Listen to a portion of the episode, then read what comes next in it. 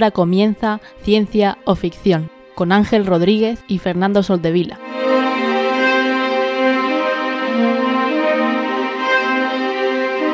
Bienvenidos a Ciencia o Ficción, un programa sobre la ciencia y la tecnología que encontramos en libros, series, películas, videojuegos y básicamente cualquier plataforma. Yo soy Ángel y hoy está conmigo Fernando. ¿Qué tal, Fernando? ¿Cómo estás? Muy bien, tío, acabando el año. Ha costado juntarnos, ¿eh? Pero mira, aquí estamos. Ha costado, ha costado. No ha podido ser los cuatro, no suele ser la, norma, es, valga la redundancia, es normal. Se, tienen que juntar eh, los astros, se tienen que alinear, tiene que, que estar todos, que sea cercano al día 15, aunque bueno, ya veremos igual si esto, ya que no somos parte del magazine ya. A ver, esto acabará evolucionando a hacerlo cuando nos salga del culo, ya verás acabará evolucionando a ser una vez al mes o una vez cada ocho meses o algo así. No, eso no. No, quiero, no quiero que sea que, se, que, hagamos el pod fading este. No, eso, eso no pasará. Pero yo qué sé, yo creo que cada 15 días eh, está bien. Pero bueno, eh, va a ser siempre complicado juntarnos los cuatro. Eh, con que no seamos este año, en 2022, 5, pues igual podemos juntarnos alguna vez, alguna vez más. Y, nada, hoy es un, capítulo especial. Idea de Fernando de, de hacer los Cofito Awards.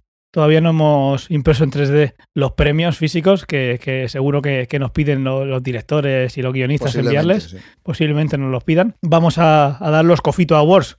Y bueno, antes de empezar, lo que, lo que vamos a traer, corrígeme si me equivoco, Fernando, son cosas que hemos visto eh, o leído, sobre todo la parte de lectura, este año 2021, más que como una obra que ya se haya creado en 2021, ¿verdad?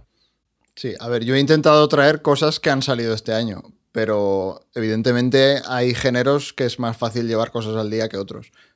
Libros, por ejemplo, no he leído nada que se haya estrenado este año, me parece. Eh, juegos alguno, pero realmente con el backlog que tiene la gente es muy complicado. Y series sí que era más fácil quizás, películas normalmente también, pero bueno, sí, la idea es un poco traer, si puede ser, cosas que han salido este año y si no, pues al menos que hayas visto o descubierto este año. Pues sí, vamos a lanzar esta melodía tan sandunguera que, ha preparado Fernando y que tan eh, grácilmente ha extraído 100% convencido, eh, eh, estoy convencido de Antonio usando un bot de Telegram de su MP3, segurísimo, porque no ha tardado ni un segundo en pasarlo, así que gracias al, bot y al control de bots que tiene, que tiene Antonio, que en eso no, no le gana a nadie. Tiene flow, tiene flow. Pues vamos allá. Eh, tenemos aquí, pues lo que vamos a hacer es eh, series de ciencia ficción, series de no ciencia ficción y lo mismo con películas, con libros. La verdad es que sabéis que por mi parte poquita cosa. Y por la parte de los demás también, así que se nos va a ver menos el primero porque solo somos tres personas de las que no leen que de tres solo hay uno de los que no leen, que es lo que deberíamos hacer en lugar de ver tanta porquería en la tele. Pero bueno, eh, bueno, también hay magufadas, hay, hay un montón de cosas. también estoy viendo aquí los mojones del año, obviamente. Eso es un premio que son de los más codiciados. Sí. Son de los más codiciados. Es, donde, más, donde más codazos ha habido para ver quién se lo llevaba. ¿eh? ¿Por dónde quieres que empecemos? Normalmente los Oscar, que es la segunda la segunda gala de premio más importante después de los Cofito Awards, empiezan de, lo que menos le importa a la gente a lo que al final, al premio gordo. Eh, ¿Quieres que hagamos algo así? Ocho horas de purria que ni siquiera les dejan salir a dar su discurso y luego ya al final de la noche dan mejor película y mejor guion y tal, ¿no? Entonces, ¿quieres que hagamos algo así o vamos del tirón? O sea, es que tampoco sé qué, es lo peor y qué es lo mejor. Claro, sí, eso te iba a decir, que a mí me parece que hay tanta purria en todas partes que a ver, un poco lo que más, lo que más prestigio tiene suele ser las películas, ¿no? ¿Podemos dejar películas al final? Venga, va, aunque mm, la, dejamos para el final. Las películas para el final. No, no vamos a meter a dar peores actrices o actores. Yo creo que algunos de ellos se lo llevaría a la serie, los protagonistas de la serie Fundación. Pero a eso no nos vamos a meter. Vamos a sacarnos solo las obras porque tampoco hemos tenido mucho tiempo para, para despotricar. Así que, no sé, si quieres empezamos por, por libros. Vale. Libros, libros. Em, yo no he leído ningún libro de no ficción. Los libros que he leído son de ciencia ficción y han sido dos, no han sido muchos. Han sido Cita con Rama, que además fue una relectura, y La única verdad, nuestro ya amigo Ray, eh, Ray García, que el otro día pude estar en la presentación que hizo en el libro de, aquí en la, Biblioteca Regional de, de, Murcia y estuvo presentando su libro y pude hacerme con una copia una copia física firmada en la que además en la dedicatoria ponía que quería más podcast.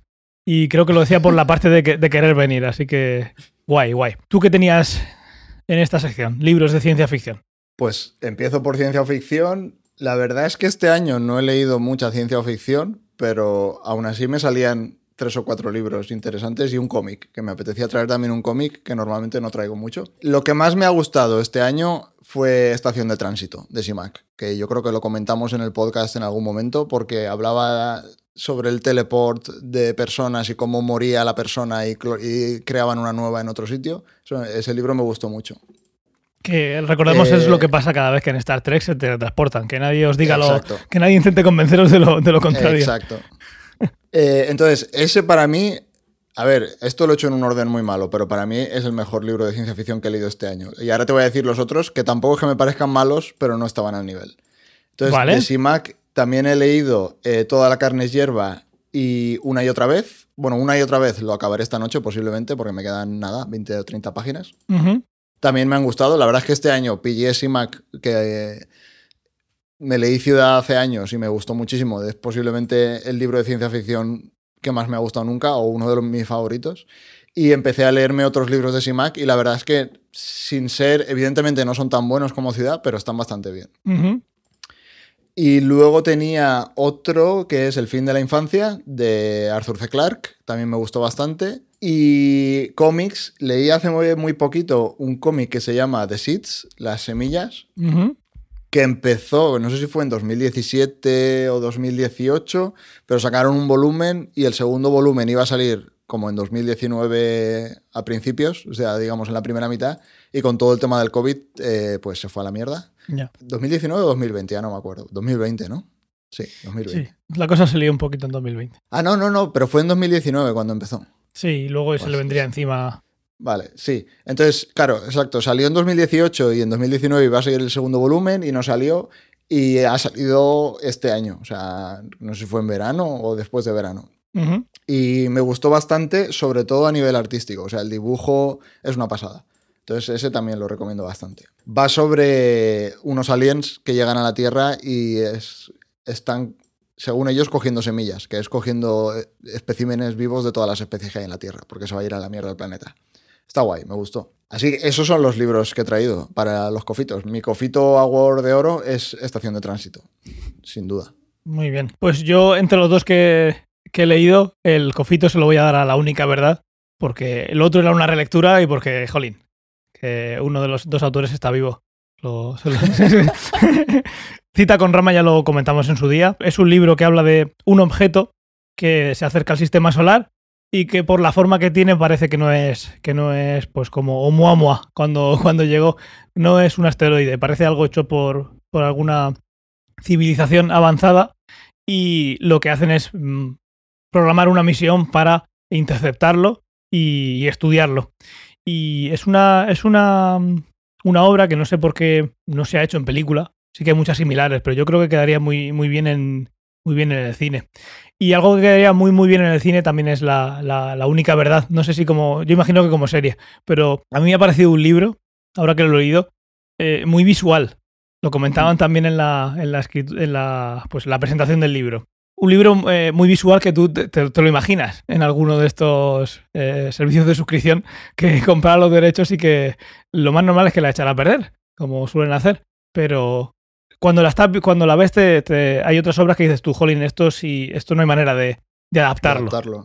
Pero esta se ve que eh, cuando estás leyéndolo se, te la estás imaginando y dices, jolín, esto sería un pedazo de, serie, porque es un, pedazo de libro. Así que para mí no he leído mucho, pero lo que he leído, una relectura, me ha gustado muchísimo volver a leerlo y la única verdad me ha encantado. Así que ah, para mí el, ganador de, este año, porque además es alguien que hemos podido entrevistar y demás, la única verdad sería mi, mi, ganador. Le mandaremos el, el cofito.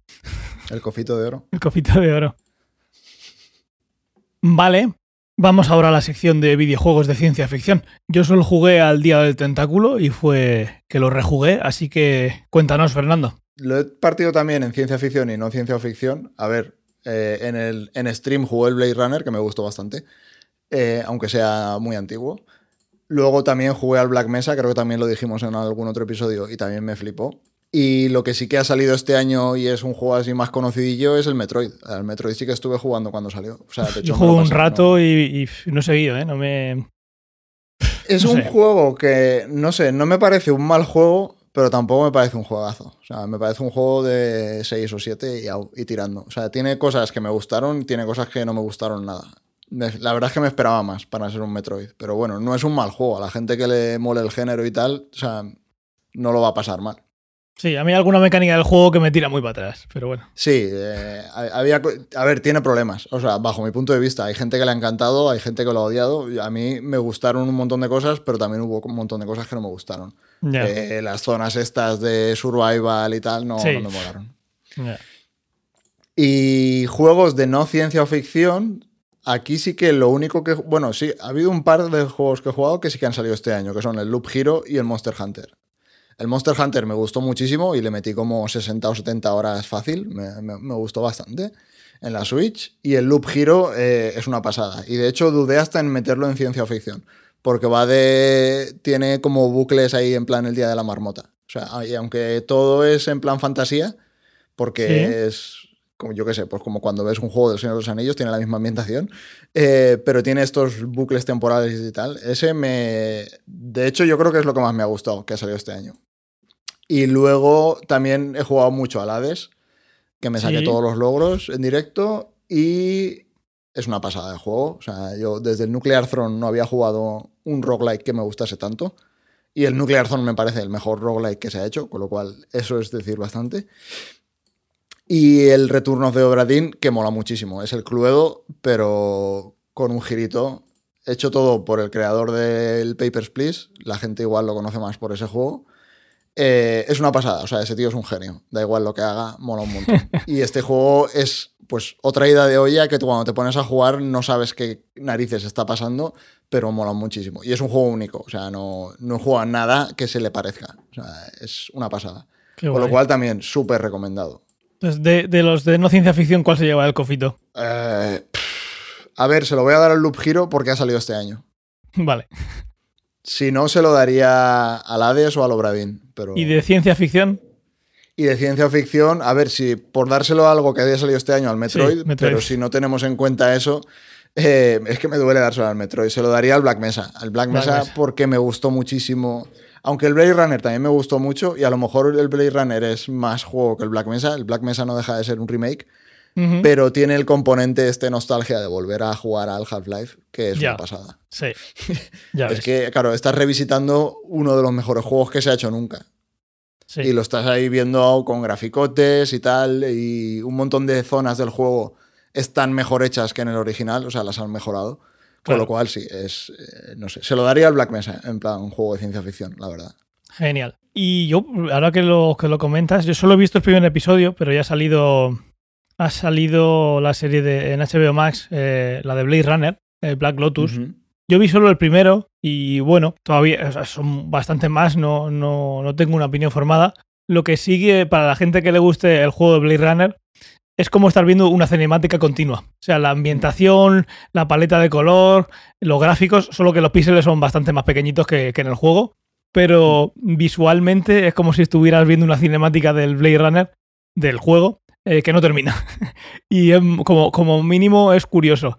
Así que quien, quien, bueno, ya hablaremos un poquito más adelante de ella conforme vaya viéndola, pero a quien le guste el juego de Blade Runner, que le eche, que le eche un vistazo. Hay que añadir a todo esto que ha salido el Halo Infinite.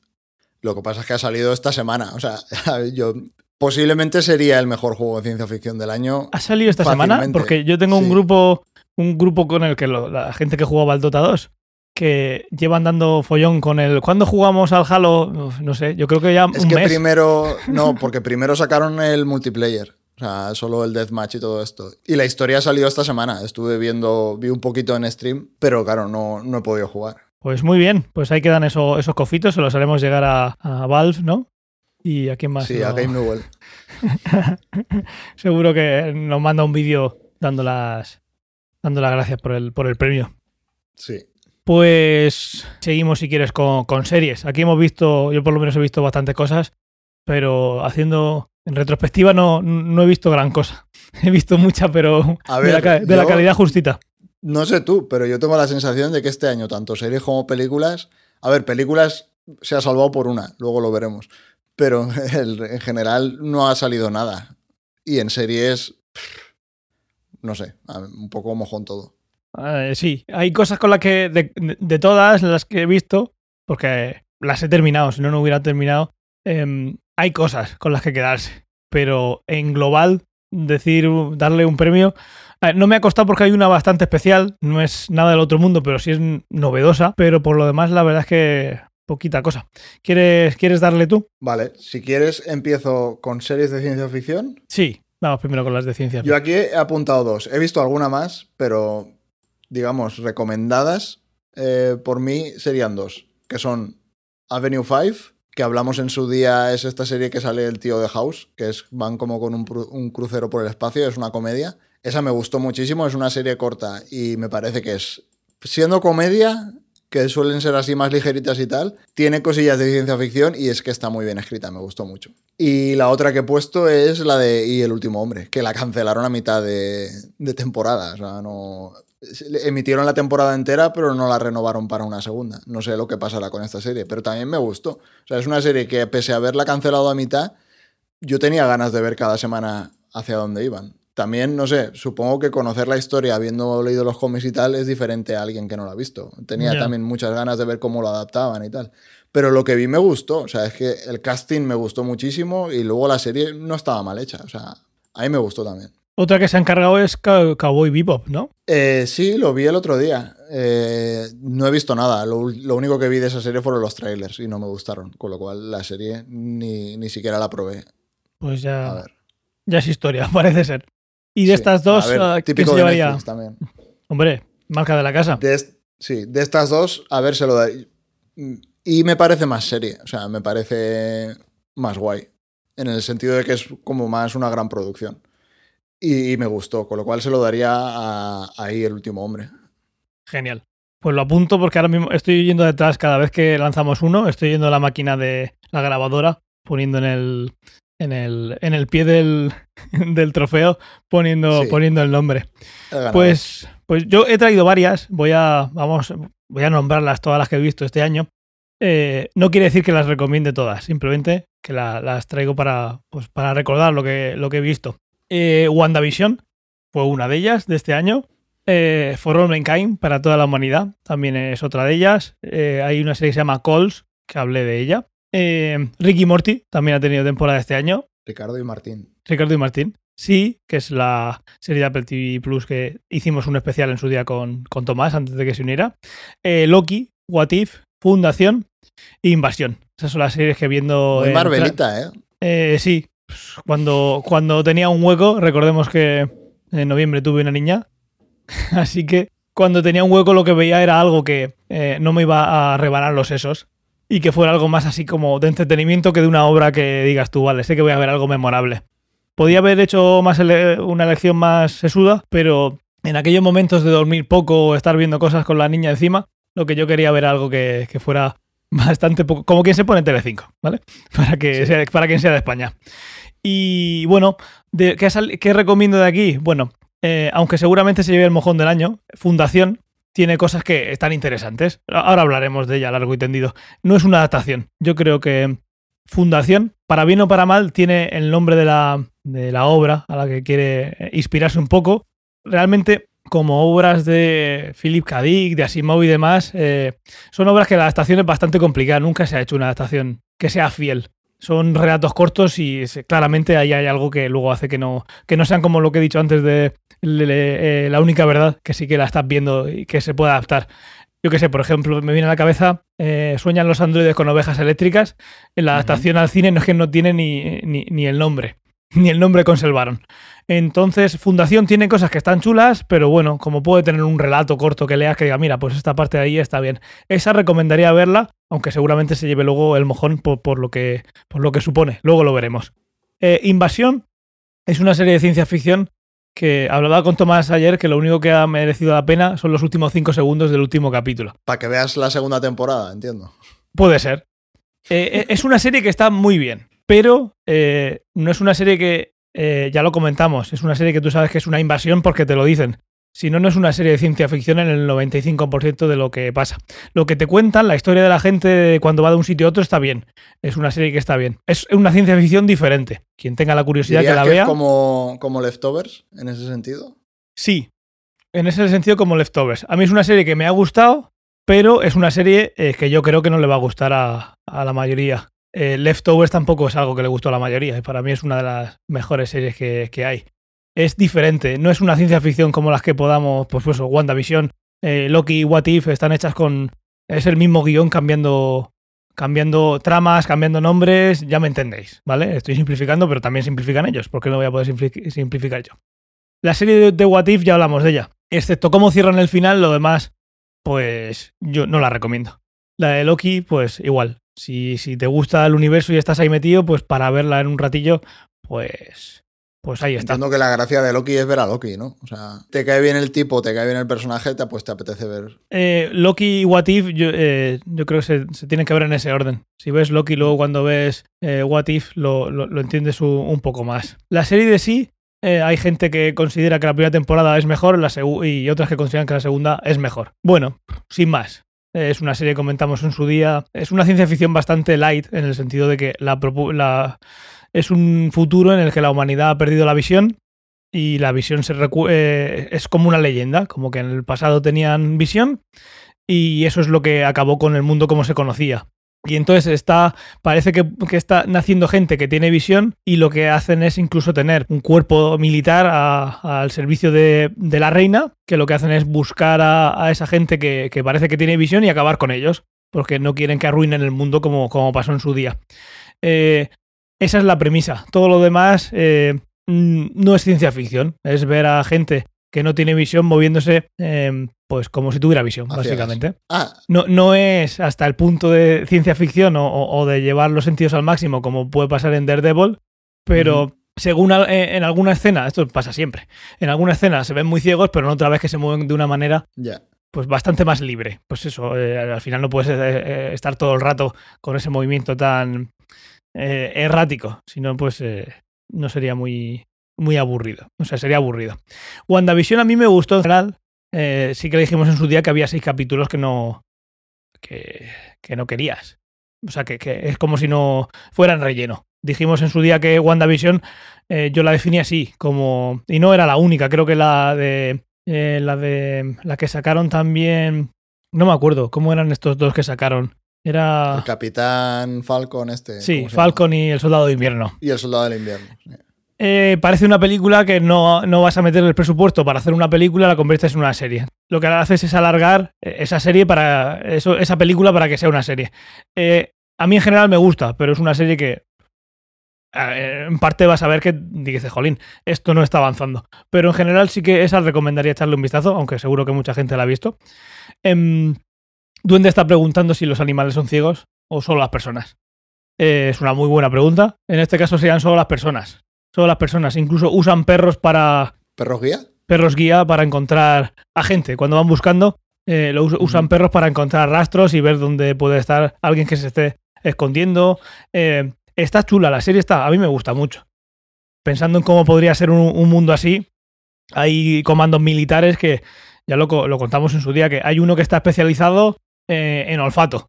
Entonces es como si fuera un perro, esa persona. Entonces más o menos puede saber por dónde ir, si no tiene que tirar de, un, perro. O hay gente que está muy entrenada en el oído, que es todavía escucha mejor que todos los demás. Entonces más o menos de fondo, eh, oyendo el murmullo, puede decirte si el ejército que viene por ti son 200 o 300 personas. Entonces, eh, hay como gente especializada que es algo curioso de pensar cómo el mundo evolucionaría partiendo de esa premisa. For All Mankind es una serie que está muy bien.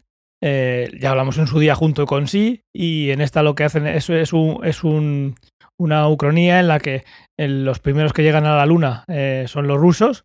Y entonces la carrera espacial sigue. En lugar de pararse, pues los americanos meten el, el acelerador y pasan cosas diferentes a, a, la realidad en la, que, en la que vivimos. Y en la segunda temporada, pues teniendo en cuenta que esa premisa ya la has visto, tampoco es una serie que puedas considerar de ciencia ficción, porque es muy correcta a la hora de tener las limitaciones técnicas que tenemos aquí en nuestro universo. Sí que es verdad que ya sigue en los 70, en los 80, y entonces pues va un poco más allá de pensando cómo podría una base hacerse más grande allí, etcétera, etcétera.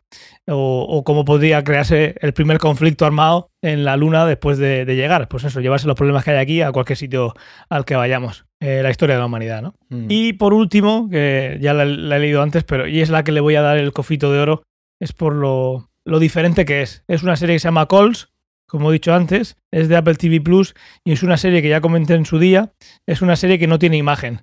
Tú cuando ves la imagen lo que estás viendo son las ondas de voz de, llamadas, porque la serie se, basa en llamadas de unas personas a otras. Hay veces que hablan dos personas, hay veces que hablan más.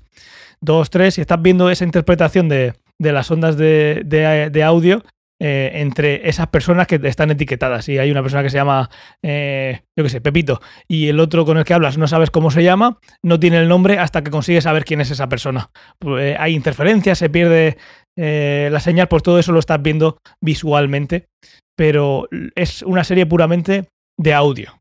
El, vídeo eh, se podría no ver, no es un podcast, entonces pues eh, ese, apoyo visual está muy bien y sobre todo hay una parte que hay veces que juegan con el ruido de que la señal se pierda y puede ser que tú escuchando no lo entiendas, pero tienes los subtítulos para saber qué están diciendo. Pues es una serie de ciencia ficción muy chula. Hay capítulos que son de 9 minutos, hay otros que creo que lo máximo son 20 no sé no recuerdo si son nueve capítulos o diez, pero es una serie bastante diferente y que es capaz de transmitir muchísimo solo con audio. Así que eh, ese sería el cofito de oro. Y si tenéis que ver una, hay varias más que he recomendado, pero esa está guay y termináis enseguida de verla. Y si quieres pasamos ahora a las de no ciencia ficción. Vale. Yo aquí tú o sí y termino pronto. Yo he visto he visto poquitas porque el poco tiempo que tengo últimamente para ver series pues intento que sea contenido que luego puedo traer aquí. De no ciencia ficción he visto, he visto más, pero. Y ahora estoy viendo Sex Education, que es una serie que ves y a los 10 minutos dices, jolín, llevo viendo una cantidad de series de mierda que luego ves una, una de estas y dices, jolín, así se hace un capítulo. Por, por, traer dos, que son las dos de Apple TV Plus, eh, son Ted Lasso y Mythic Quest. Si os gustan mucho los videojuegos, os va a gustar más Mythic Quest. Y si os dan los videojuegos igual, pues igual la que más os gusta es Ted Lasso, que es a que le voy a dar el, el cofito de oro. Lo ha comentado Antonio más de una vez. Ted Lasso es un entrenador de fútbol americano que por cuestiones de la vida termina en un equipo de Inglaterra de, de fútbol, de soccer, ¿no? Como dicen. No tiene ni idea de cómo se juega, pero digamos que el, lo bueno que tiene este entrenador es eh, motivar y trabajar con, con, equipos y hacer que el equipo pues, pues trabaje como un equipo. Y es una serie que, sobre todo cuando salió al principio, que estamos con la época del COVID, es una serie bastante positiva, sobre todo gracias a, Ted Lasso, que es el, positivo por, excelencia. Pero no es de estos que te pasa que dices tú, jolín, ya me está, me está casando de positividad. Además, en la segunda temporada se mete mucho en el tema de, de salud mental, que se está hablando muchísimo ahora y esta serie también lo hace. Así que os la recomiendo. Y lo recomiendo a todos. Mythic Quest, si os gustan los videojuegos, es una comedia que pasa con dentro de un estudio de videojuegos que tienen como un el World of Warcraft de ese, de ese mundo y están ahí pues siempre, siempre, viendo a ver qué parche van a subir. El jefe es un megalómano que, que flipas, es un tío ahí súper egocéntrico eh, que, que solo sabe de eso y entonces de, de, de, la vida de relaciones humanas no sabe mucho, es bastante gracioso, aunque luego como todos los estudios, esto es una parte del estudio, pero luego sí, de vez en cuando hace alguna llamada con Canadá, ¿no? Que son los de el estudio, el estudio más grande, ¿no? Está muy graciosa. Os la recomiendo también y seguro que os pegáis unas buenas risas. Perfecto. Yo aquí tengo un montón de dudas de a quién dárselo. He traído tres que he visto de no ciencia o ficción. A ver, es que, por ejemplo, sigo viendo Los Soprano, que no he acabado de verla, pero se me caería la cara de vergüenza de recomendar Los Soprano, o sea, a estas alturas. bueno, hay un montón de gente que no la ha visto, yo creo que, que sigue siendo algo a, recordar. Sí, a ver, de hecho es sin duda, sin duda alguna lo mejor que he visto este año, pero bueno, no la he traído en estas tres. O sea, estas tres dejamos Los Soprano al margen. Vale. He traído Fleabag, que la vi este año. Eh, son dos temporadas cortitas, me gustó muchísimo. Es una comedia, pero trata ahí un montón de temas que son bastante serios. Lo que pasa es que siempre lo hace desde el humor. Eh, un humor muy negro, muy inglés. Me, gustó muchísimo. Y está guay porque está todo el rato rompiendo la, cuarta la pared. Cuarta pared, sí. Esa serie la recomiendo muchísimo, es súper divertida, me reía muchísimo. Y es la típica serie que sabes que es cortita, los episodios son cortos y ves uno y te quieres ver el siguiente y tal. O sea, me duró nada, una semana. O sea, Justo lo contrario que pasa con Los Sopranos. Sí, tal cual. tal cual. Entonces, Fleabag es una, la otra que he traído es Invencible, que supongo que, de hecho, esta creo que la hemos visto todos y estará por los tops de bastante gente. Eh, me gustó, me gustó bastante porque es una adaptación del cómic en general perfecta, o sea, cambian cosas, pero a mí me parece que lo que cambiaron eh, está bien cambiado, o sea, no, no me importó mucho la animación estaba guay y es, a ver, la historia invencible. O sea, a mí los cómics me encantaron, pues verlo animado me gusta. O sea, solo por el hecho de ver en otro formato una adaptación y poder verlo en, animación, para mí ya, es, ya está guay. Y la otra que traigo, que empecé a verla hace poquito, porque la estrenaron ahora un mes o un mes y medio, eh, y de hecho aún no ha acabado la primera temporada. La primera temporada acaba la semana que viene. O sea, hoy es domingo, pues acaba este viernes. Es la serie de la Rueda del Tiempo, que empezó a hacer eh, Amazon, la, estrenó hace muy poquito, y bueno, pues la adaptación de los libros de la Rueda del Tiempo. Los libros, a mí me ha dado siempre mucha pereza empezarlos, porque son 15 libros.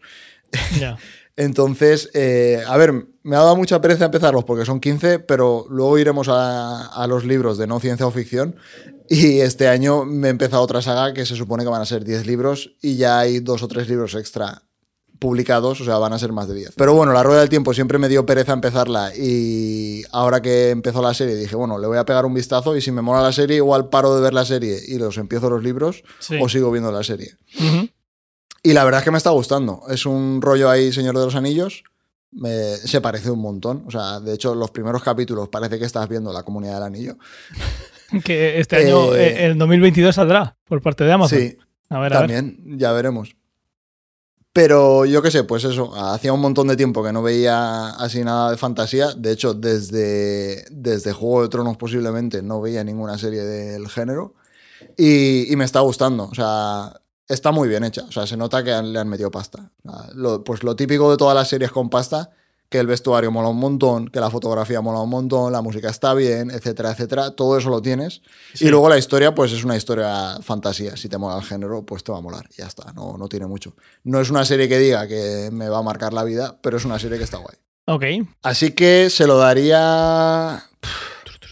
Se lo voy a dar a Fleabag. Fleabag. Sí, me parece también una serie única. O sea, no, no he visto una serie igual. Y es súper personal. O sea, es la tipa esta, la Phoebe, no me acuerdo el apellido y se nota que es una historia que le molaba a ella, que era, no sé si en parte personal o no lo sé, pero es una historia súper única y, me gustó mucho. Pues sí, sí, yo Invencible sí la hemos visto todos. Y la Rueda del Tiempo, mm, solo conozco una persona que, la ha visto y me ha dicho que, no le ha gustado mucho. Era la segunda persona que, que oigo hablar de ella, así que sigo con la duda. Pero mm. la tengo ahí puesta para, para ver en algún momento. Quién sabe cuándo. Muy bien, pues ahora nos queda la, la parte de... Películas. ¿Empezamos por ciencia ficción?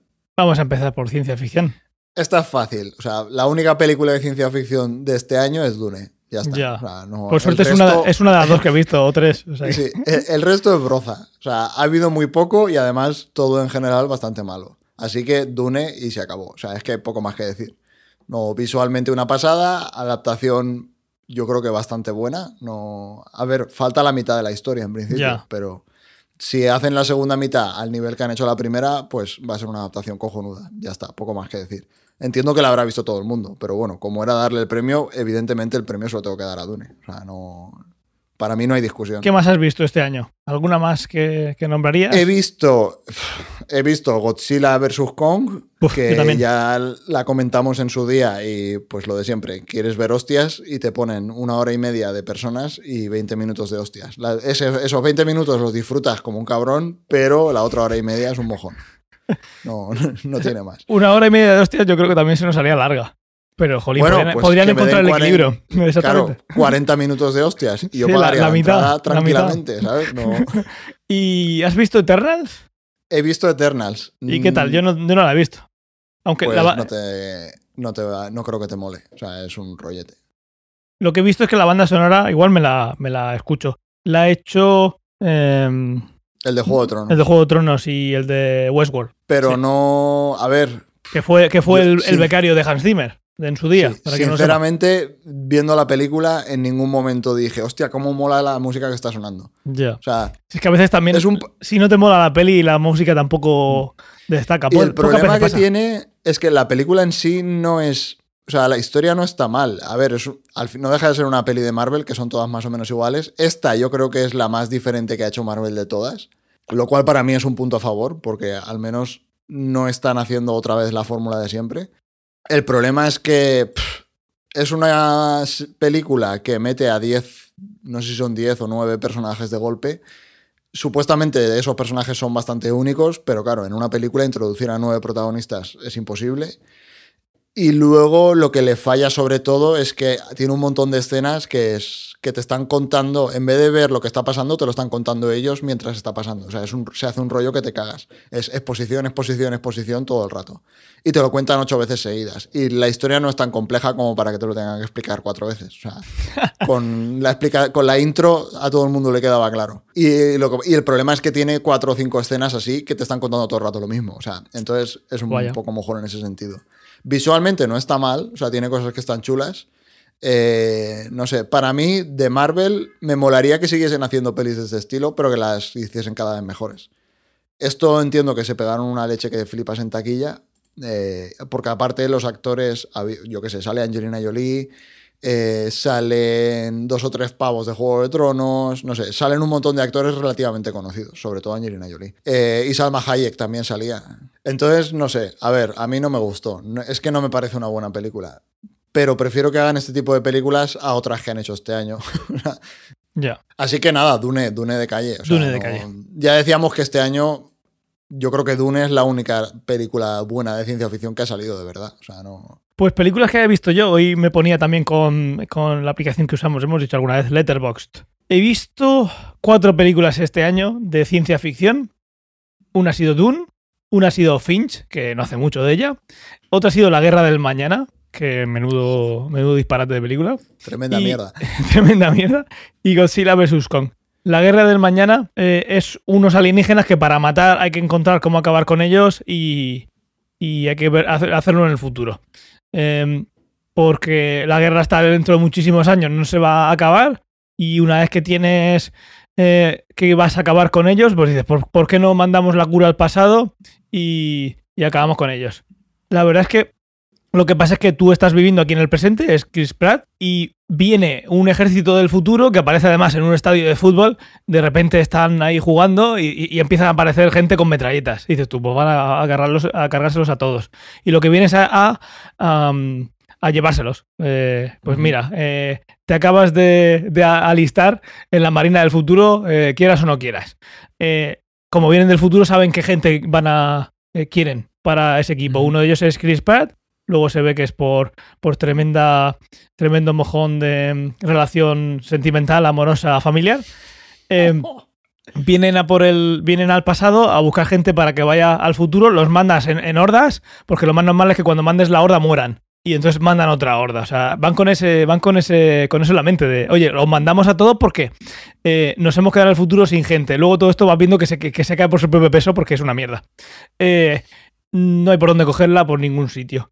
Los actores son buenos porque es Ivonne Strausky, que sale en el cuento de la criada y es una actriz fenomenal, pero y junto con Chris Pratt, pues yo no sé si fue por dinero o por engaño, pero terminaron en... Evidente- evidentemente fue por dinero. O sea, no. O que igual ha escrito en el guion que estaba mejor la cosa, no lo sé, no creo. Pero bueno, de todas las que he dicho, esta es la, primera que, esta es la primera que no hay que ver. directo- a streaming, ¿no? Yo qué sé, si es que hoy en día pasa, si, si, si parece que Matrix va a salir directo en streaming, igual es una obra maestra, igual no, pero que ya eh, tampoco es algo co- como para pensar que es mala, pero es muy mala. Si hay alguna que no hay que ver de estas cuatro es La Guerra del Mañana, esa jamás. O si hubiera cuatro películas que ver, esta es la última que veríais. Luego Godzilla vs. Kong, por lo que ha dicho Fernando. Finch es una película que está bien, pero bueno, es para un rato, ahí que no tenga nada que hacer por la tarde, pero bueno, nada que ver con Dune, que, que, que es un peliculón y es el que también le, le doy yo el, el cofito doble. Le mandaremos uno a, a Villeneuve y le mandamos otro a Hans Zimmer. A Javier Bardem. Y a Bardem también. Oye, Bardem va a sacar una peli ahora que parece que, va- que está guay. Le han nominado 20 Goyas. A ver si... si... Ah, la del. La del el, pat- jefe, el ¿no? buen patrón. Sí. O el Esa, jefe. te- esa tengo ganas de verla. No, Sí. Es que no sé cómo se llama, pero. no, no, cuando he dicho jefe, sí, el patrón. Me he acordado de. Sí. Él también hizo la de, la de Pablo Escobar, que también era el patrón. Sí. Esa no, esa no la vi. No, esa quiero verla, la, de, la del patrón. Pues estos son los premios más gordos, se lo ha llevado, se lo ha llevado Dune. Y si quieres, mm, yo he visto eh, solo una película de no ciencia ficción este año y fue el 1 de enero de 2021. Si quieres la digo ya, es Soul, la de Pixar. Está bien, pero vamos, una película más de Pixar. Como todas las de Pixar. Sobre todo. Como, como la mayoría como- últimamente, sí. Sobre todo como últimamente todas las de Pixar, ¿no? Es como, es como, como Marvel. Es la misma historia contada de, de- de otra manera. Algún día Pixar dirá, bueno, vamos a hacer una película que no sea sobre la mente y tal. O sea, ya estamos un poco cansados. Aquí mandamos un mensaje. Es que no todo tienen que ser obras psicológicas, tío. O sea, Ya, no sé. sí, sí, a ver, está está bien bien. hacer alguna de vez en cuando, pero yo qué sé, también, o sea, también Hay más puedes cosas. hacer una película que sea divertida, ¿sabes? No- Sí, no tienes por qué estar llorando todo el rato. Exacto. Puede ser divertida. Que luego también puede ser divertida y tener momentos dramáticos, pero no que sea todo un maldito drama. Sí. Así que, aunque es la única que he visto, no le vamos a mandar el, el cofito. No. Aparte, sí. Se vendieron al, al, Bill, al Bill Metal cuando. Porque eras de, de Disney, o sea que. Sí. Mal asunto. Cuéntanos, ¿qué has visto tú de no ciencia ficción? He visto, a ver, he visto bastantes, pero hay dos que me gustaron mucho, que son las que he traído, que son Verano 1900 no- 1993, que se llevó varios, se llevó varios Goyas, no sé si varios o muchos Goyas, no me Muchos. acuerdo. En su Llevo día. queriendo verla desde que salió. A mí me gustó, me gustó mucho. Eh, es un poco durilla. De hecho, la- me he dado cuenta ahora, las dos que he traído son un tema ahí un poco bastante, sí. Si estás tristón, no te las pongas. Ni esa ni, Eh, ni la de Pixar. Sí, exacto. Entonces, verano 1993. eh, y la otra que he visto, que posiblemente en España sí que se estrenase en 2021. Eh, pero no estoy seguro. Eh, yo la vi, la vi aquí en Francia. Eh, que se llama The Father, el padre. Y también me gustó un montón. Es una película que trata sobre la demencia. mm, Sobre la demencia. Y es Anthony Hopkins haciendo de, de, pues de, lo que es Anthony Hopkins, un abuelete, que está perdiendo la cabeza. Entonces tiene demencia, no sabe exactamente con quién vive y la forma en la que está grabada la película es una pasada. O sea, porque tú empiezas viendo una historia y intuyes que el tío no está bien de la cabeza, pero no sabes exactamente lo que le pasa. Y empiezas a ver personajes que ha habido, hay un momento que no sabes qué personajes son reales y qué personajes no son reales, porque te das Oh. cuenta de que el tío está loco. Ah, vale, vale. Entonces, la- no voy a decir más porque el Sí, que la sí. quiera ver ya he contado bastante. quiero Yo decir. quiero verla. Y, a ver, es una película que la historia está guay, es un poco dura, pero claro, es que es Anthony Hopkins haciendo un papel que flipas. Con lo cual, solo verlo actuar. De hecho, a ver, yo veía Anthony Westworld. Hawkins. Bueno, tú veías World por, por él. Exacto, claro, Y en- o sea, y a en un capítulo se fue a la mierda. Claro, a, a mitad de la primera temporada hubiese dejado de verla, pero como seguía saliendo hasta el último capítulo de la primera temporada, pues seguí viendo hasta ahí. Sí. Tiene cada escena en Westworld Anthony Sí. Hawkins que te das cuenta de que es un buen actor. Sí, es, es una pasada. Entonces le daría el cofito a esa porque me gustó mucho, me gustó mucho. Y es una película súper sencilla, pero yo qué sé, me pareció que estaba muy bien hecha. Sí, sí, al final las mejores películas suelen ser así, una historia muy simple con una pedazo de actuación y contando algo que, que- que llegue. Si es que no tiene más, ni menos. Sí. Pues muy bien, pues le, le hacemos llegar a Anthony Hawkins el, el cofito. Ya oigo por ahí, están grabándolo. Muy bien, pues ahora vamos a terminar con un con las notas de Antonio. Antonio nos ha dejado eh, esta parte, digo, luego hay al- algo más. Pero esta parte la vamos a terminar con eh, las notas de Antonio, que nos ha mandado sus, sus tops. Nos ha mandado de, cien- de series de ciencia ficción, Agents of S.H.I.E.L.D., que la ha visto este año. Es una serie que Por hemos fin. recomendado muchísimo. Costó Eh, cuatro años que se pusiese a verla. Sí, sí, mira que lo hemos dicho veces, pero no, no había manera de que empezara. Una vez que ha empezado, pues le ha gustado muchísimo. Succession, película de ciencia ficción, nos trae Free Guy. Free Guy. Esta es la que Deadpool es un NPC. Sí, es un NPC que tienen que despertar y luego se entera de que está ahí. Yo creo que sí, ¿no? No, Como me, que- es que no la he visto. no, o sea, no- eh, a ver, co- con ese, con ese, mm, con esa sinopsis que he dicho yo, parece, seguramente sea Matrix mal, ¿no? Pero no creo, no creo que sea así, porque al final es- estás en el mundo, te dicen que no, que no es real, o te das cuenta tú, y imagino que terminará saliendo, vete tú a saber qué. Eso podría ser Matrix. La comentó hace, hace un capítulo o dos. Esta sí, sí la comentó. Yo vi el trailer en su día y me pareció de todo menos, menos seria. Así que quien quiera ver una comedia, creo yo, y Bueno, con, es con este comedia, tío, ¿no? con este tío, quien quiera ver una comedia, pues seguro que seguro que está bien. Y aquí en lo que nos ha traído de premiado, él nos ha traído un premiado. De todas estas, él se queda con una obra, no, no- no con una obra de ciencia ficción, de serie o de película, sino que de estas cuatro, de estas tres obras que nos trae, su ganador absoluto este año es Agents of Shield. Así que eh, Me él, parece bien. Por él una vez. que, por una vez, y no es un TikTok, Sí. él, él que le costó mucho empezar, pero que luego la vio, eh, que, que la traiga aquí como ganadora absoluta, a, a- a quien de vosotros no la haya visto todavía, es el como Antonio y vedla, Sí. porque está muy, muy, muy, muy bien. No te da tiempo a cansarte de un elemento de ciencia ficción, porque en la siguiente temporada te traen otros y mejores. Así que se disfruta de principio a fin. Lo hemos Mm. dicho. Los primeros son un poquito más duros, hasta que la serie Sí, se lo- junta lo he con dicho Civil 20 War. veces. O sea, que la peña se abra la Wikipedia y dedique 10 minutos y se lea la sinopsis de la primera media temporada y ya está. Sí, y que, que ahí. tampoco sea, está tan mal, es que pero no- claro, Bueno, sí, esa es, es otra. más lenta, pero es comparado con lo que viene después, pues sí que dice, jolín, pues esto del, primer, del principio. Pero luego eso. cuando se junta con, con la del Capitán América, ¿no? Es ahí donde hay un... Sí. un cambio que- La primera temporada tiene como 15 episodios o algo así, que es un rollo totalmente distinto a lo que es luego las otras Sí. seis temporadas. Sí. Entonces, si eso te tira mucho para atrás, léete una sinopsis, tío. O sea, dedícale 15 minutos a leerte una sinopsis por encima de lo que va ahí y empieza cuando todo el mundo dice que es cuando hay que empezar, que es eso, cuando enlaza con lo de Capitán América Sí. o un pelín más adelante. Ya está. O sea, no. Es que es una pena no ver todo lo demás por, esa sí, primera mitad de temporada. Totalmente, totalmente, totalmente. Pues bien, vamos a, a pasar al... A ver, ¿cómo lo hacemos? Yo creo que el mojón del año lo dejamos para el final. Em, Vale. Vamos a... Sí, primero la magufada del año.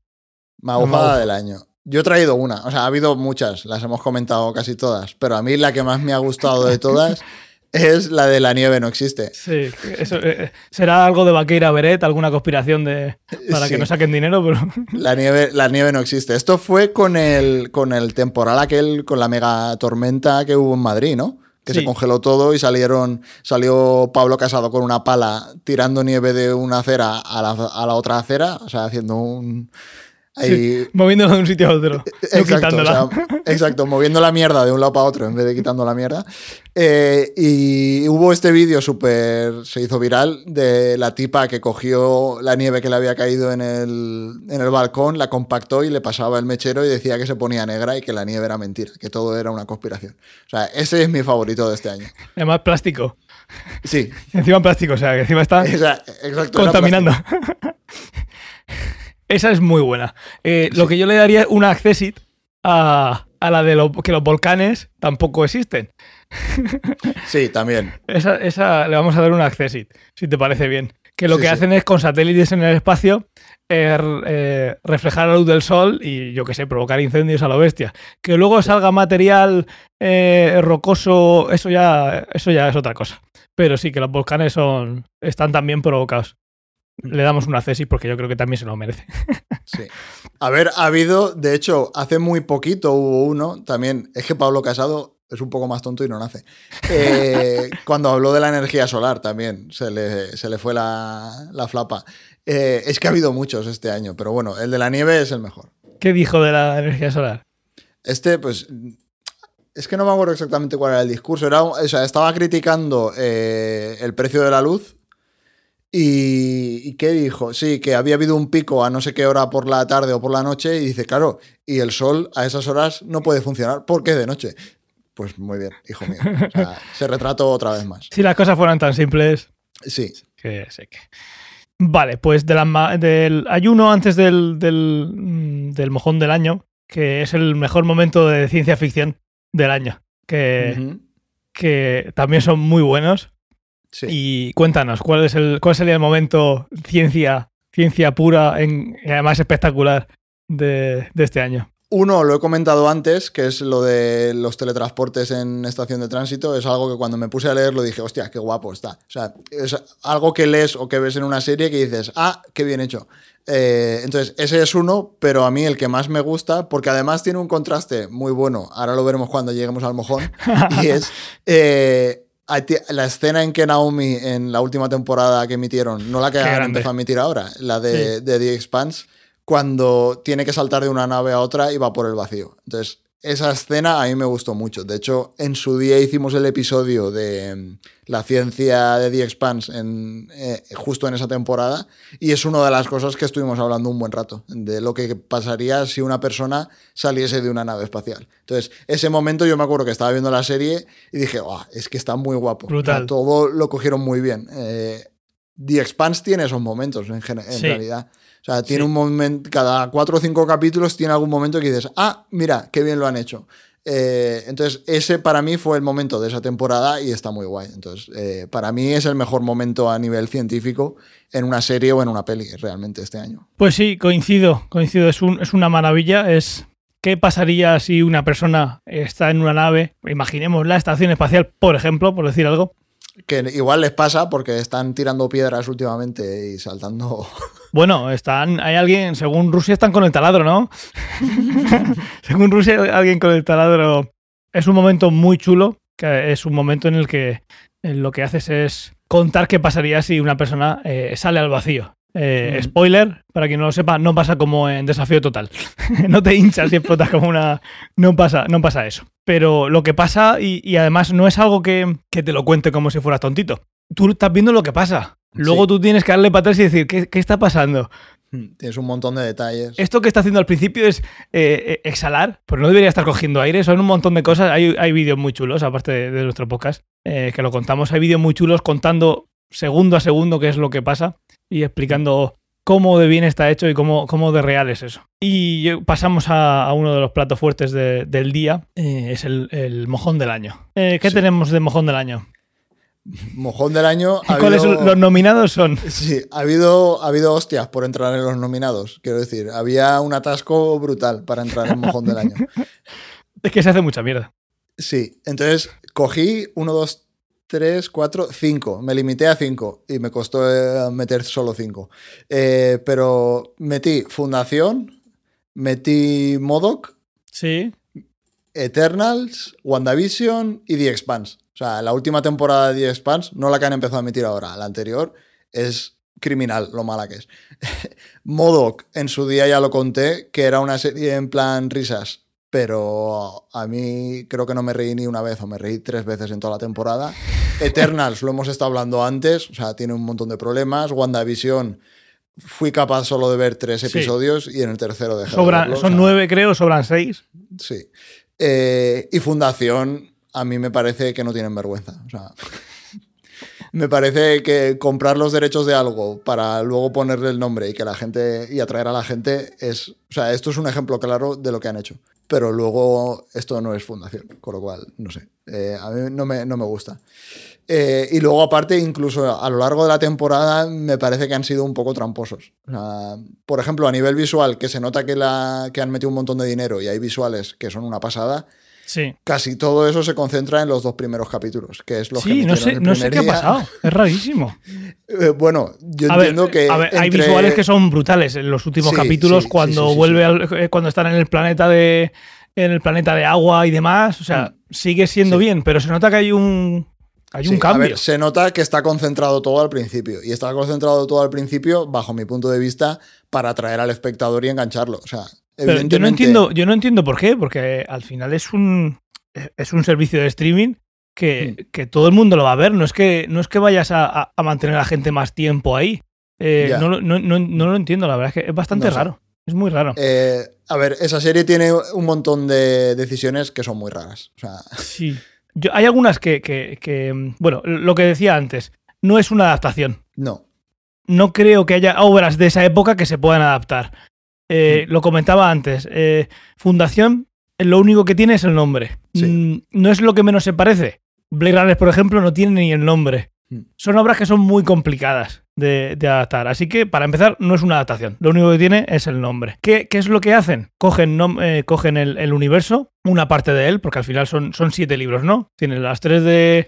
Las La tres de. trilogía original. La trilogía, luego tienes dos de precuela y dos de secuela. Sí. Muchas decisiones yo creo que se basan en, bueno, está claro, en contar un periodo de, yo qué sé, 500 años, 600, los que vayan a contar, eh, estando siempre los mismos actores. ¿Cómo Sí, hacemos eso- eso? Sí. ¿Cómo hacemos eso? Pues de varias formas. Una de ellas es eh, inventándose una cosa que a mí me, me- me pareció como mínimo curiosa, que es una, una saga de eh, gente que son clones. Entonces tú vas teniendo esa- e- ese mismo eh, emperador durante un montón de siglos porque eh, y además los tienen en tres, en tres niveles el pequeño el mediano y el, y el más eh, el más mayor. Y según alguien va muriendo pues lo que hacen es sacar otro clon eh, que está en hibernación digamos pero que por lo que cuenta en un segundo de la serie le está llegando la información al cerebro. Es como si estuviera viviendo también. Por si hay algún evento que el imperio no se vaya al garete pues lo que hacen es sacarlo directamente de, de esa cámara de agua y a seguir. Que, que llega y muere el, el más mayor pues bueno el que está mediano ya se pondrá mayor y ya empiezan por la, por la punta. Luego hay un montón de, de veces que lo que haces es inventarte o, o un holograma que va apareciendo como les parece o eh, la, la tan manida estasis, ¿no? El meter a alguien en un líquido que te llega hasta que te cubre entero y así vamos a vamos a mm, Saltas pa- 130 años. saltando pues lo- los que haga falta para seguir la historia contándola en distintas épocas. Eso eh, no está mal, y- pero lo más normal es que te salga mal. No la parte de los clones, pero la otra parte puede ser que, que al final es un recurso, un recurso fácil. Yo creo que lo, lo peor son ciertos actores y actrices, que no hay por dónde cogerlos. Porque Sí. Mm, aparte de que luego el guion no tenga mucho sentido en muchos de los, eh, de los casos, es que hay, hay un par, eh, el que se supone, que se supone que es Salvor y, y la pareja, esa gente, yo no sé dónde, esos actores no sé dónde los han sacado, son pero horribles. uf, son horribles. Entonces se juntan varias cosas, eh, obviamente hay cosas eh, interesantes y visualmente es una pasada, así que sobre todo al principio, pero no sé, hay cosas muy raras que no llego a comprender, mm, lo que tú decías, no, sé, no, no llego a comprender qué, qué pasa. ¿Por qué es así? Para No mí sé. tiene varios problemas. El principal problema es que el. Déjame que vea. No me acuerdo exactamente del nombre. eh, es David Goyer. El, el produ- el, digamos, el, al Sí, que le han encargado la serie. Sí, Es David Goyer. David Goyer es un tío que es un desastre. O sea, es un tipo que ha hecho estas películas. Eh, el hombre de acero. Batman contra Superman. eh, la o sea, la segunda. Eh, Blade Trinity. ¿de qué año es Trinity? 2004. eh, 2004, tiene aquí. Ha codirigido, ah, no, ha coescrito la historia de estos videojuegos. Call of Duty, Call of Duty, no sé cuál, Call of Duty, no sé cuántos. ¿Eso tiene historia? Parece ser. Entonces, este tío es al que le encargaron eh, Fundación. Entonces, de hecho, para mí, Fundación, si la parte es. O sea, Fundación, la primera temporada tiene tres historias. La historia que comentabas del Imperio Galáctico con los clones, sí. la historia de la Fundación, sí. eh, que es la parte de Salvor Gardin y tal, Salvor Ujú. Hardin, eh, y la historia de Galdornik, que es la historia. Esto es un poco spoiler, pero bueno, el que no lo quiera escuchar, pues que se tape los oídos. Eh, Sí. que es la historia. un de la se- segundo, que Vale, tengo aquí un... el- lo del spoiler alert. Para los oyentes de podcast, recordad que tenemos siempre secciones y, y esta estará marcada como spoiler y podéis saltar a la siguiente. Es, tiene la historia de la, funda- eh, de la primera fundación y la tercera historia es la historia de la segunda fundación, que te, lo cuentan a mitad de temporada. Es un giro brutal que en los libros es el, no sé si el segundo o el tercer libro, aquí es a mitad de la primera temporada con un único objetivo, que es que, que Harry Seldon siga saliendo en la serie, es lo que decías antes. O sea, que querían que el Harry Seldon fuese un personaje y de alguna manera tiene que seguir saliendo. Entonces eh, sale en forma de holograma en la primera fundación y sale en otra forma de holograma, de hecho con todos sus recuerdos y tal. O sea, es como que al tío lo matan al principio de la serie, pero no lo matan. O sea, era un recurso súper barato para que el personaje siguiese saliendo y de hecho tiene todos los recuerdos. O sea, no es que sea una inteligencia artificial, lo sabe todo, piensa como él. Sí, No sé, es un, es un es poco lo hizo un eh, mago. Es una grabación, sí, es Sí. pues extraigo los recuerdos del Sí. cerebro y ahí, ahí los tienes por si hace falta. Entonces tienes estas tres historias y el Bueno, problema cuando de termine el spoiler me lo dices. Vale, el problema de dar. A ver, lo de las tres historias. Esto ya no sería spoiler, digamos. Sí, esto ya no es spoiler. Venga. Entonces, tú tienes estas tres historias y el problema es que se las das a un tipo como David Goyer. Entonces, tienes dos historias que son adaptar las historias de los libros y una historia que es Invent, la del Imperio y los, y los, y los emperadores clon, eh, que no es Invent. O sea, perdón, que es Invent. es el Invent? Entonces, ¿cuál es el problema de esta serie? Que las dos historias que son adaptar la fundación son una mierda y están muy mal hechas. Y la historia de los emperadores es la más interesante de largo y la que visualmente mola más y la que tiene los mejores actores, bajo mi punto de vista. Entonces, estás adaptando fundación y los trozos que son adaptación son muy malos, los trozos que son invent no están mal, no sé, es que es una mierda. E-, ese es el, mayor problema. Yo creo que este tipo o no se ha leído Fundación o no la entendió. Viendo las películas que ha hecho, su Batman, su Superman, me da la sensación de que el tío ni entendió a Batman ni entendió a Superman cuando hizo esas películas. Y Fundación es algo bastante más complejo que Batman y Superman. Así que apostaría porque David Goyer no entendió Fundación. A ver, yo veo bien que solo, sea que solo tenga de Fundación el nombre, ¿vale?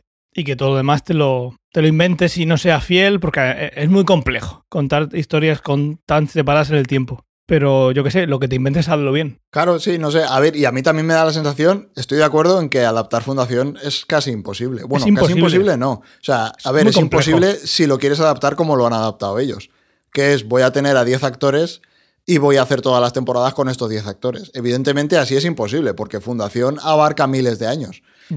Con lo cual tienes que hacer una... Claro, tú te lees Fundación y los personajes duran seis capítulos. Lo que duran, claro. Y en, el y en el capítulo 7 han saltado 500 años y están todos muertos. Aquí no va a pasar eso. Y jamás puedes, en, esa obra jamás puedes profundizar en ningún personaje. Claro. también por esa parte es una historia... Eh, pues tiene sus cosas también. Lo que, no lo que te están contando no es la vida de esa persona, sino una historia de la humanidad. de hecho, eso es el punto de Fundación. O sea, Fundación es cómo la, historia avanza, cómo tienes una serie de eventos donde sí que es verdad que hay personas particulares que tienen un impacto bestial, pero en el fondo no estás viendo la vida de una persona, estás viendo qué pasa cuando ciertos cuando pasan ciertos eventos y en La, en, la, serie muchas veces lo dicen, de que tú no eres relevante. O sea, el, el big picture es todo, es la humanidad. ¿Cuál es el problema? Que tienes esas dos cosas que están en contradicción completa. O sea, no puedes a la vez tener ese, digamos, ese scope, ese, ese punto de vista tan general y tan a largo plazo y tener a la vez unos actores que evolucionan, exacto. Que parece que sí que eh, tienen el peso. Claro, ¿qué pasa? Pues que tienen unas contradicciones bestiales. Te están diciendo por una parte que es imposible predecir el, la actuación de grupos pequeños de personas, pero luego la historia, digamos, una de las tres historias, que es la de la fundación, sale el el holograma de las narices y lo resuelve todo en tres minutos. Y estaba todo predicho, o sea, era en plan de lo hizo un mago, o sea, no salió y arregló todos los problemas y resulta que había predicho eh, el futuro de una manera perfecta, sí. O sea, es que tiene esos problemas. Y para mí es un problema de, primero, o no has entendido lo que es la fundación, o lo que quieres hacer no es la fundación. Entonces, no sé, es un poco... Sí, sí, sí. Eh, yo, tengo claro que lo que no quieren hacer es la fundación, pero lo que están haciendo tampoco que digas tú que es una maravilla. Al final, lo que te has inventado desde cero es lo mejor. Sí. Y lo, y lo que tienes ahí, que, al final usas eh, nombres de personajes que sí están, lo haces de una manera que parece que está solo pensado para encajar con que todo, con los personajes vayan apareciendo en todas las escenas. Sí. Y no, no sale bien. Yo creo que se podría haber adaptado muchísimo mejor haciendo una serie estilo Black Mirror o estilo, o sea, de capítulos autoconclusivos que fuesen historias dentro de todo lo que pasa en la fundación. Y que puedas tener momentos flashback y fast forward que te unan la serie, el arco. Sí, exacto. O sea, se podría haber hecho así perfectamente. Evidentemente, hacerlo así es mucho más difícil. Y no les ha salido de las narices. Pues ya está. Pues eso, sí. Para mí es el mojón del año por eso, por ese motivo. O sea, no. Yo, de todas maneras, sí, sí es, es uno, o sea, se lo, se lo, merece. Tiene cosas que están bien, pero eso no, la serie en general no.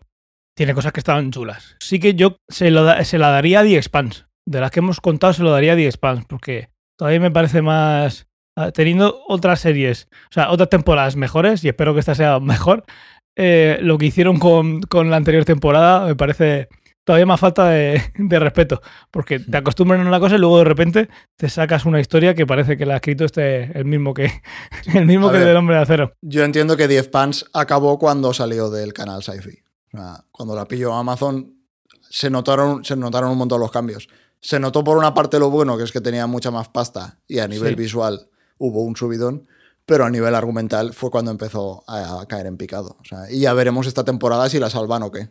a ver, pero The Expanse me, me, dolió más, me lo tomé más personal. Eh, pues justo eso te iba a decir, para mí Fundación tiene también una parte sentimental, o sea, cuando cogen algo que es un clásico, un clásico que a la gente en general que es fan del género le gusta muchísimo y ves lo que le hacen, o sea, te duele más. Quiero decir, si, si hubiesen sacado la misma serie y no se hubiese llamado Fundación, y, o sea, exactamente la misma serie con otros nombres, habría pasado de verla, habría pasado sin pena ni gloria y no estaría en ningún top de, ni de buenas ni de malas. O sea, es una serie que habría caído en el olvido y se acabó.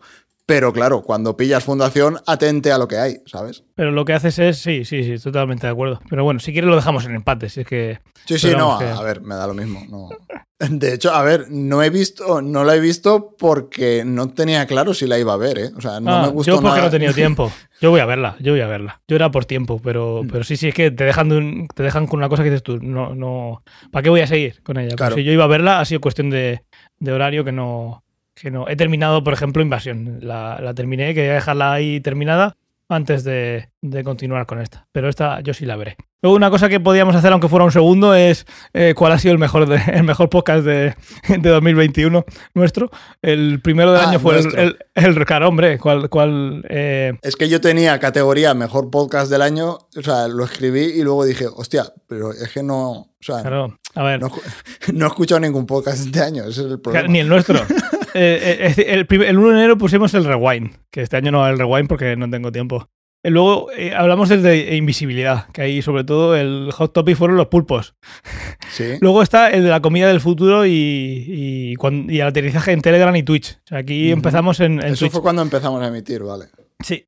El 15 de febrero emitimos Gerardo Mantequilla y la ciencia oh. ficción de The Expanse. Para mí es uno de los buenos del año. Creo que además es el que más el que más visualizaciones. Sí, está muy guay. Ese, está guay. Eh, luego hablamos de Marte, la próxima frontera, que ese... ¿Ese es el de las misiones a Marte? Sí, ese es el... Además te lo ocurraste tú, es el del que mejor feedback he recibido. Ese a mí también me gustó, sí.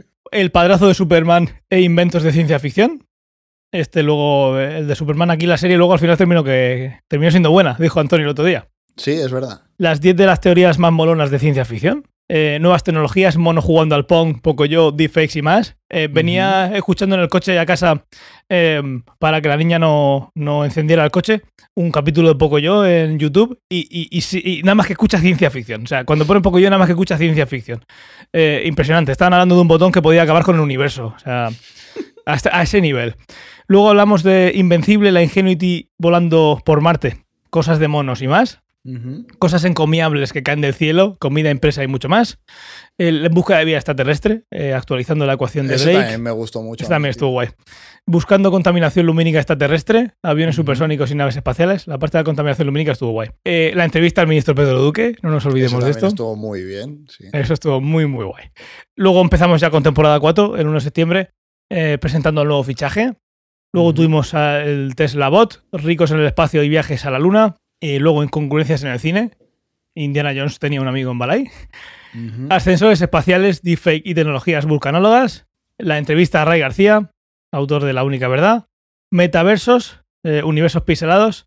Y el anterior a este, cosas falsas, eh, sensaciones táctiles, caras y voces. ¿Cuál le darías tú el, premio? ¿Cuál te ha gustado más? Mm, ¿El de las misiones a Marte o el de The Expanse, diría? Sí. Uno de esos sí, dos. Sí.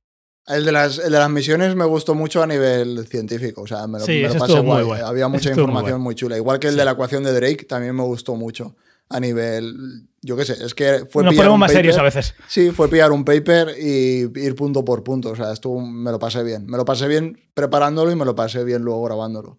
El de, el de las misiones a Marte igual, me lo pasé muy bien preparándolo y luego el podcast estaba muy chulo. Y el de 10 Pans también, me lo pasé muy bien preparándolo porque estaba viendo la, la, serie y iba apuntándome cosillas cada vez que salían, luego sacar los clips y tal, pues eso, esto estuvo muy chulo.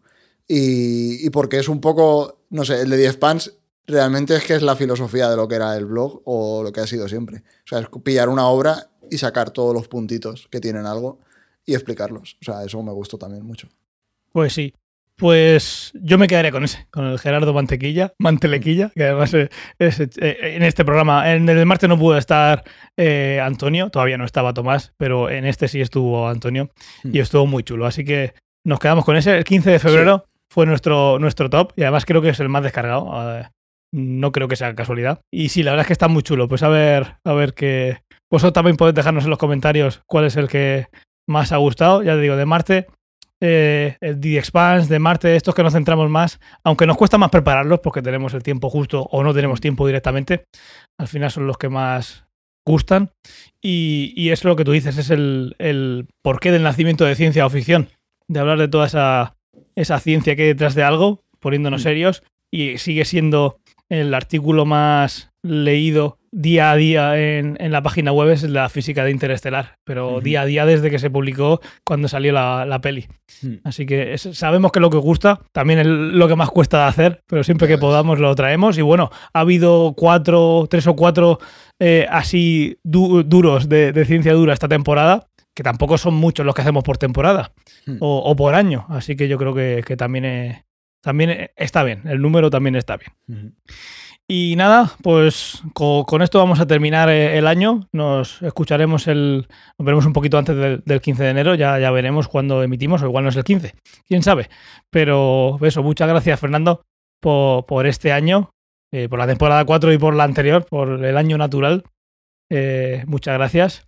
A vosotros, tío. A todos, a Antonio también. Y a Antonio, a Tomás.